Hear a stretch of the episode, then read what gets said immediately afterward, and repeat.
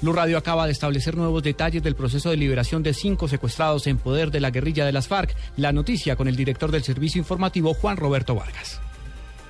Juan Camilo, muy buenas tardes. Eh, mire, fuentes del alto gobierno acaban de confirmarle a Blue Radio varias cosas importantes sobre el proceso de liberación que va a arrancar en dos puntos de Colombia, como lo hemos dicho desde esta mañana.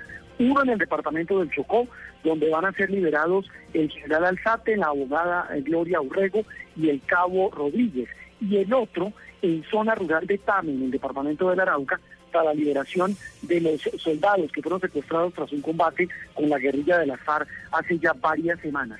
Lo que también se ha podido establecer es lo siguiente, que este fin de semana se iniciará formalmente el operativo de liberación que deberá terminar entre el lunes y el martes de la próxima semana. Es decir, se están ultimando los detalles porque, por supuesto, lo primero que ya comienza es el traslado de los integrantes de la comité, del Comité Internacional de la Cruz Roja que van a recibir a las personas secuestradas.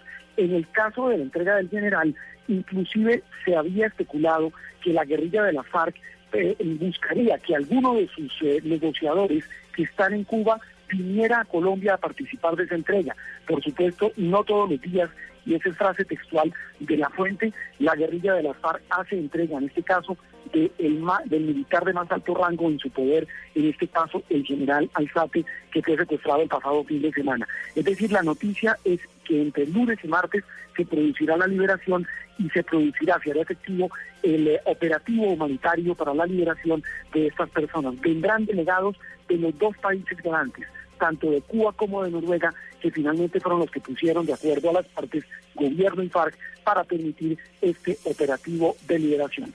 La información con Juan Roberto Vargas Lugar.